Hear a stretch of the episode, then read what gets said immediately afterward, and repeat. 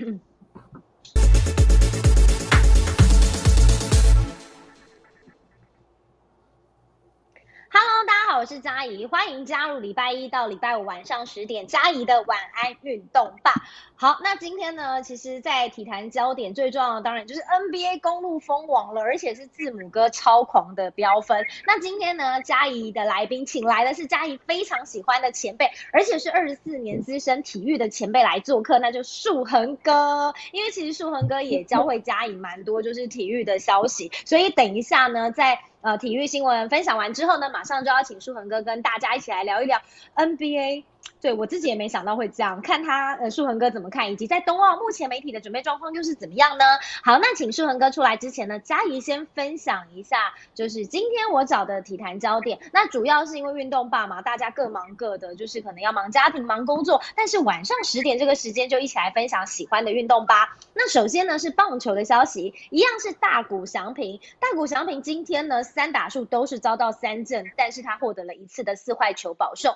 其实呢讲到大谷翔。祥平明星赛之后出场了五个比赛，二十打数四安打一轰，被三振多达了十一次。所以其实前几天的新闻也有在讲，哎，大谷是不是明星赛之后这个打击的状况呢？有一点点状况呢？可是其实呃，天使队的教练是说他可能有点太疲惫了。另外呢，天使今天全场击出七支安打，最后还是以零比六遭到运动家的完封。而明星赛后一胜四败，在美联西区落后太空人胜差拉开到十一场，而季后赛也已经渐行渐渐远喽。那另外呢，大谷翔平的另外一个消息是，美国运动商品 in fanatics 呃，宣布要签下这个头天使的头打二刀流大谷翔平，在未来大谷所有的签名与收藏的商品，包括了像是球衣啊、球帽啊、照片跟比赛使用的物品，都会由 Fanatics 取得独家的经销权，但是是不含包含球员卡的。其实呢，大谷真的是非常会赚钱的一个选手，因为上个礼拜刚落幕的明星赛，光是他一个人的商品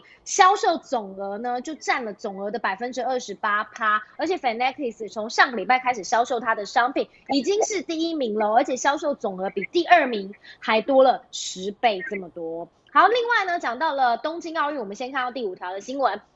东京奥运在后天，也就是礼拜晚上就开幕了。那今天有比赛的开打，最早的比赛是在福岛空场举办女垒赛事，是由地主。日本对上澳洲，不过呢，开幕在即，冬奥组委会秘书长武藤敏郎在记者会就被问到了，冬奥有没有可能取消呢？那个武藤敏郎是说他会密切的关注感染的人数，如果病例激增会持续的讨论，没有否认在最后一刻可能会取消奥运，他没有否认。不过国际奥会主席巴赫却表示了，取消比赛绝对不是选项。好，接着。第二到二三四挑的都是 NBA，为什么？因为签 NBA 比赛实在是太酷了。NBA 总冠军战今天进行了第六场比赛，这场比赛对太阳来说是 Win or Go Home 的比赛，结果。确实就是狗哄了，因为呢，公路呢，其实在比赛前是以三比二有听牌的优势。今天靠着正中的大将字母哥大爆发，全场狂飙五十分，那率领公路以一百零五比九十八击败了太阳，以四胜两败在主场封王。那同时，公路也夺下从一九七一年之后苦等有五十年的冠军了。那另外这场比赛有有另外一个就是。呃，先讲字母哥好了。字母哥是公路蜂王的功臣，选在对的时候发挥。那他今天独拿五十分，真的是非常的厉害。他也赢得生涯首座的中冠军 MVP。那之前在冠军战开始，有许多球评都认为，如果字母哥顺利夺冠的话。有可能会超越加以的爱，就是这件 T 恤的主人 LeBron James 成为联盟第一人。那看起来这一天好像慢慢的接近了。那字母哥是一个焦点，另外一个焦点当然就是太阳队。非常悲情的 Chris Paul 了，因为 Chris Paul 已经有三十六岁了，那这也是他生涯最接近冠军金杯的一次，但是还是难逃无冕王的魔咒，那成为史上第一位连输四次二比零最悲情的选手。其实我在赛前也真的很希望 Chris Paul 可以至少拿下一枚冠军戒指。那 Paul 呢，他生涯有十度入选明星赛，四次成为年度第一队，那他等了十六年。本季终于踏进总冠军的地板，那很多老球迷都希望他还是可以有冠军梦，但是呢，最后还是没有办法如愿。那 ESPN 也列出了一项尴尬的记录，就是 NBA 史上只有两位球员在二比零领先之后，连四场遭遇大逆转。那当然，PO 就是第一个输到四系列赛的球员，另外一个难兄难弟是他的前队友 Black Griffin，所以。真的，我觉得 Chris Paul 啊，觉得看了很难过，但是也是恭喜公路啦。那讲到 NBA，那嘉怡马上就来邀请，就是嘉怡非常尊敬在体育圈的前辈，因为二四年资深的经历了。那我们马上来欢迎树恒哥，Hello，树恒哥。Hello，大家好。好，在空中相遇真的是蛮蛮有趣的，对不对，树恒哥？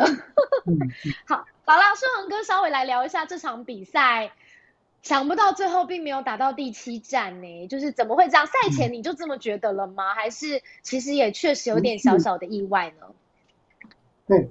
那场比赛对呃这个结果对我来讲还是有些小小的意外啦。因为其实，在各界来看，因为太阳队打法已经就是整个经验来讲，因为他们又有保罗在嘛，然后 Booker 又因为保罗而提升了非常非常高的一个水准的情况下。他们在整个这个系列赛，你看第一轮他们打败了湖人，都打得非常精彩，把老棒这样打下来。第二轮又打败了那个有我们的年度 MVP 约克呃那个约克奇的金块队，然后在第三轮他又打败了，你看又那个你看那那个很强劲的一个快艇队。所以说他在整个这个历程来讲，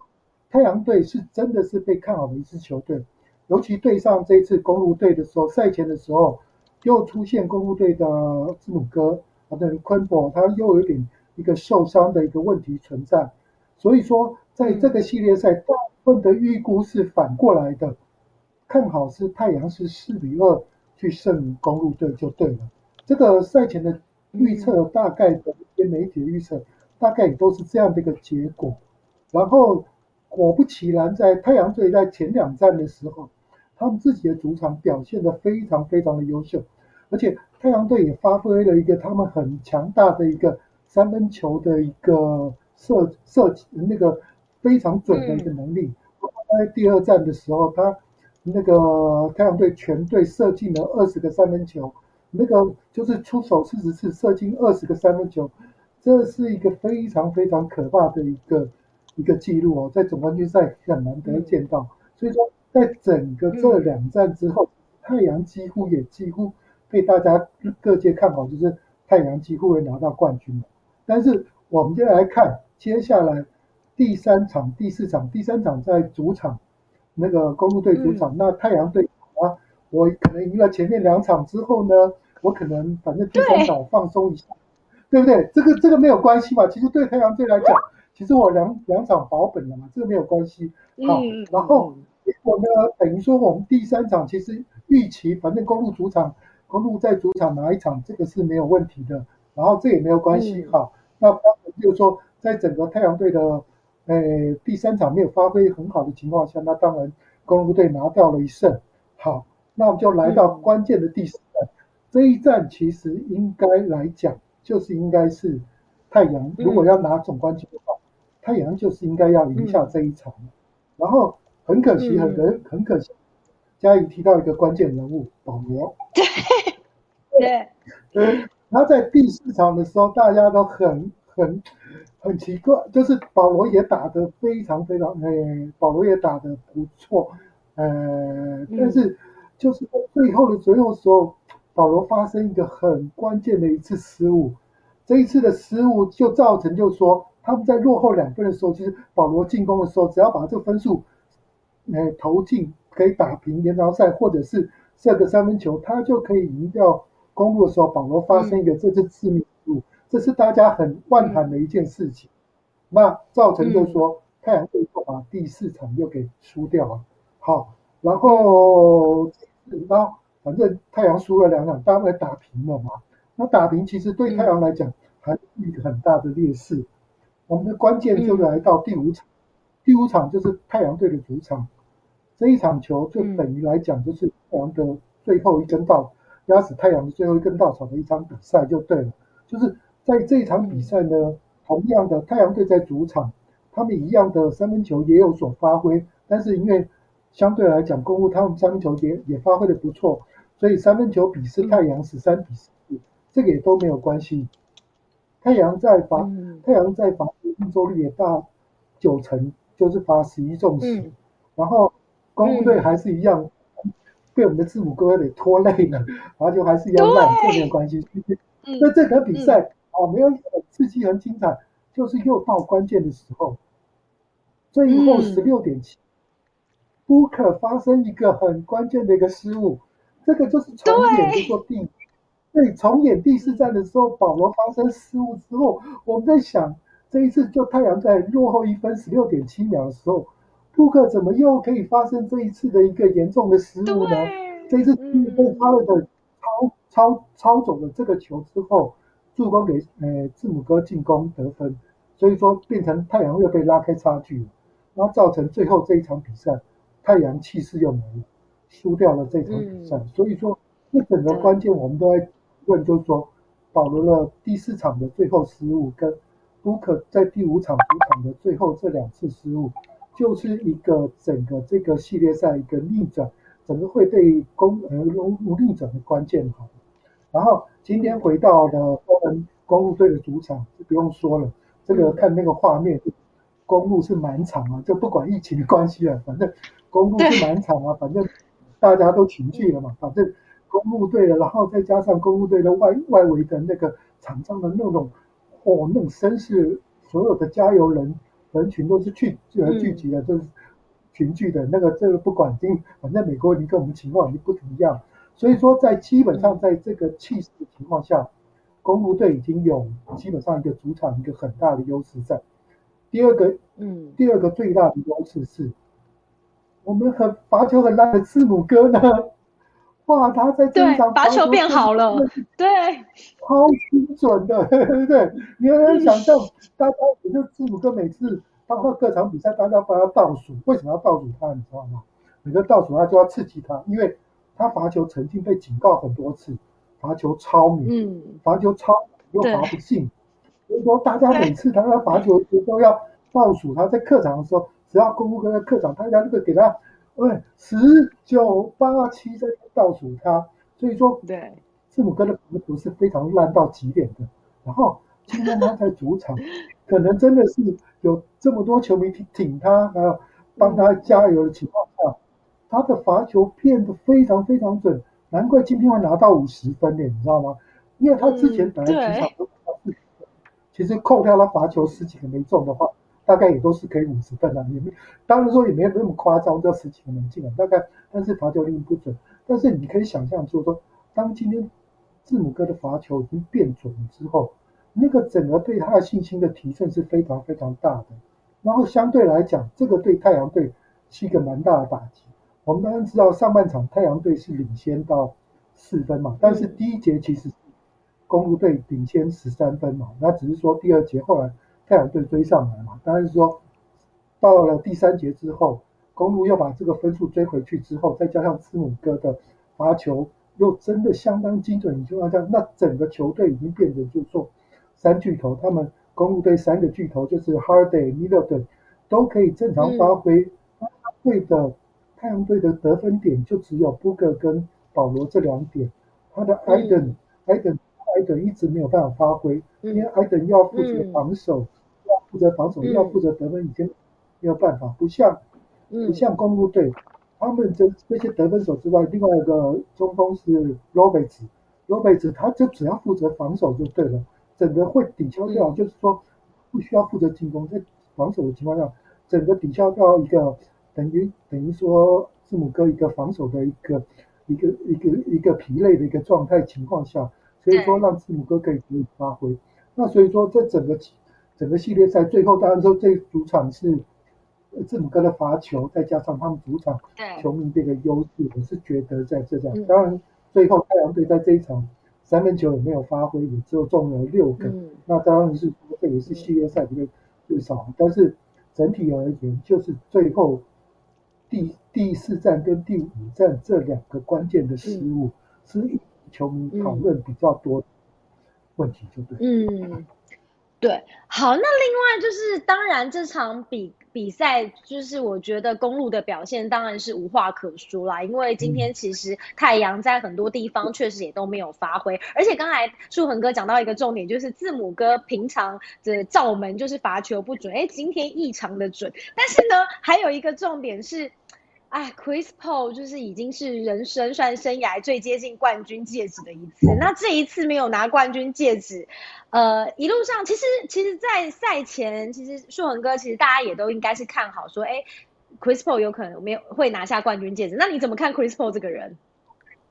对，好，这个 Chris Paul 其实真的是有点悲情啊。其实我也相当喜欢这个球员，我也很喜欢因为。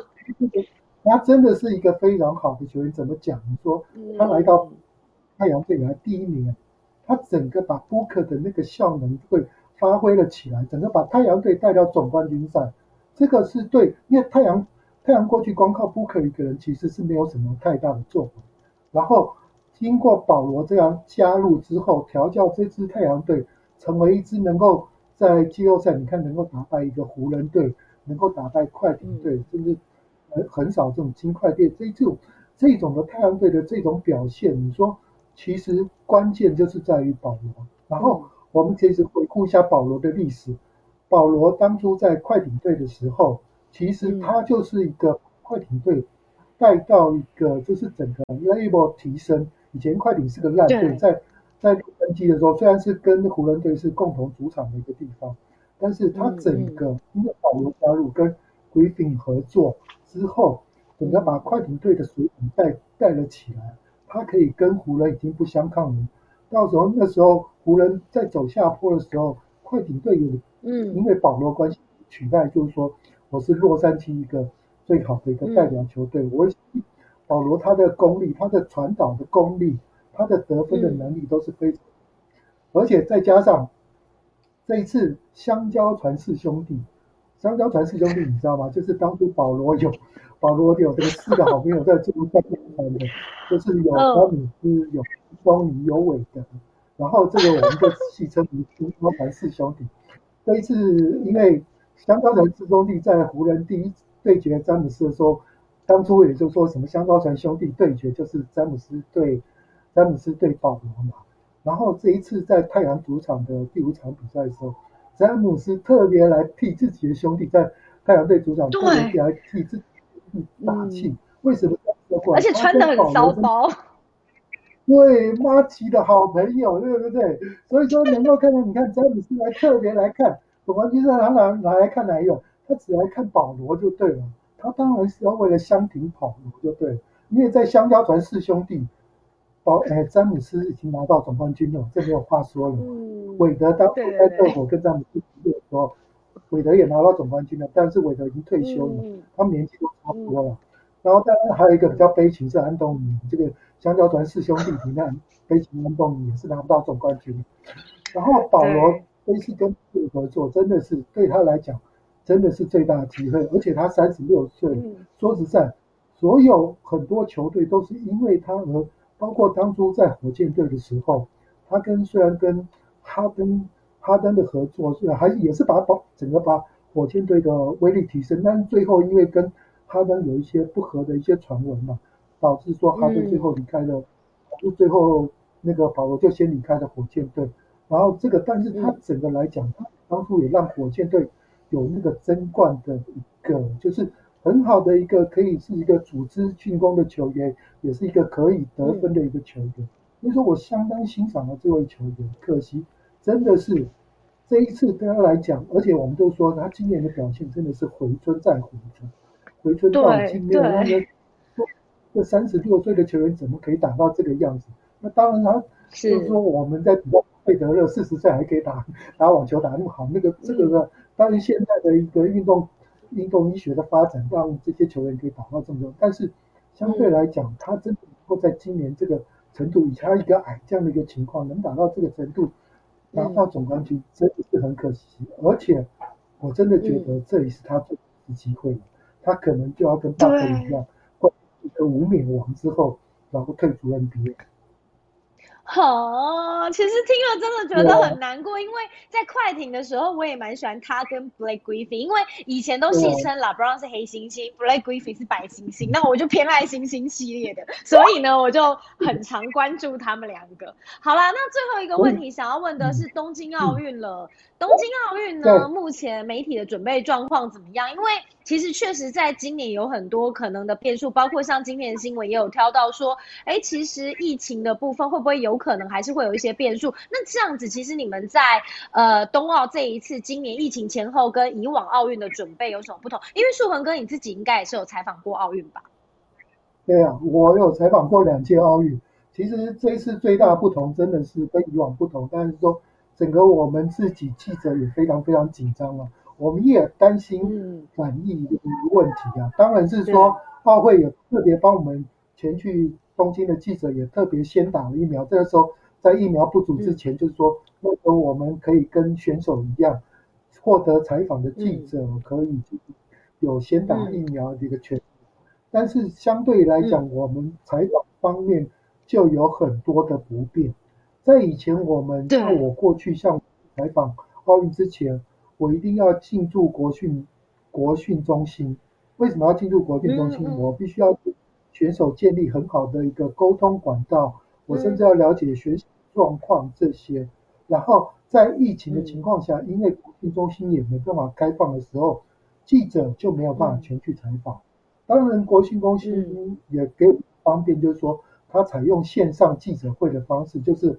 把选手一样跟我们在线上这样来做采访。聊天这样子，但是毕竟在这个跟面对面这个采访的情况还是有些差，造成我们的准备工作会有些不足，就对，就是我们在选手的资料准备可能会有些比较缺乏的部分。难度，然后嗯嗯嗯，对，不就对了，我们必须这些准备资料、选手资料，这些都是我们很必要，然后再到了前线。前线这部分，我们除了担心染疫的问题，选手也担心染疫的问题，也避免说可能记者跟记者在频繁的一个接触的一个情况下，那当然就是说，我们当每一年在奥运采访的时候，我们都有个特别设一个奥运都会特别设各国媒体设一个混合区，所谓的混合区就是你不管什么大牌小牌的选手，你一定要走过这个混合区，那所有记者就会把你这个。哪位选手我要采访的时候，我就会跟跟那个选手讲说，我诶，已经请问一些问题，我们会在混合区做这些事情。嗯，然后这一次的冬奥运那个混合区的限制可能就会缩小，甚至非常非常严格。那这样对我们采访来讲是非常非常不便的一件事情。所以，我们这次在准备上真的是比以前艰难艰难的非常非常多，而且。我们我们记者没有办法像选手还可以住选手村啊，还可以就是说，另外他们安排的饭店什么的，我们都是自己我们自己要找饭店，看能不能比方，当然是也是要大会规定的一些防疫饭店准则的饭店。然后我们相对我们进入到场馆访呃采访的采访的一个规格限制什么都会真的比以前更严格严格。当然是说我们以前在做。采访奥运的时候，到进入每个采访的时候，当然是说做安检是有必要的，搜搜一下你到底有没有有包包里面有什么东西，这个都是有必要。当然现在要多一个，这是可防疫上的规定，可能你每天要做裁剪，裁剪快快筛之后是阳性之后，两个人再来做采访，这个对我们相对来讲是一个比较疲累的工作，就对了。哦，对，其实呢，奥运像譬如说树恒哥曾经采访过两届奥运，像嘉怡就还没有办法去到现场采访过奥运，所以其实是真的蛮敬佩，就是采访过奥运的前辈。那其实接下来的东京奥运，嘉怡也会找树恒哥一起加入，我们可以一起来聊聊，好不好，树恒哥？没问题。对，好，那今天很开心，就是运动爸请来了树恒哥来做客，那当然往后还是有机会，就是我们可以常常邀请的树恒哥。那今天晚运棒。爸就要在这里告一个段落哦。那感谢舒恒哥，也感谢收看直播的大家。那我们就明天再见喽，拜拜，拜拜。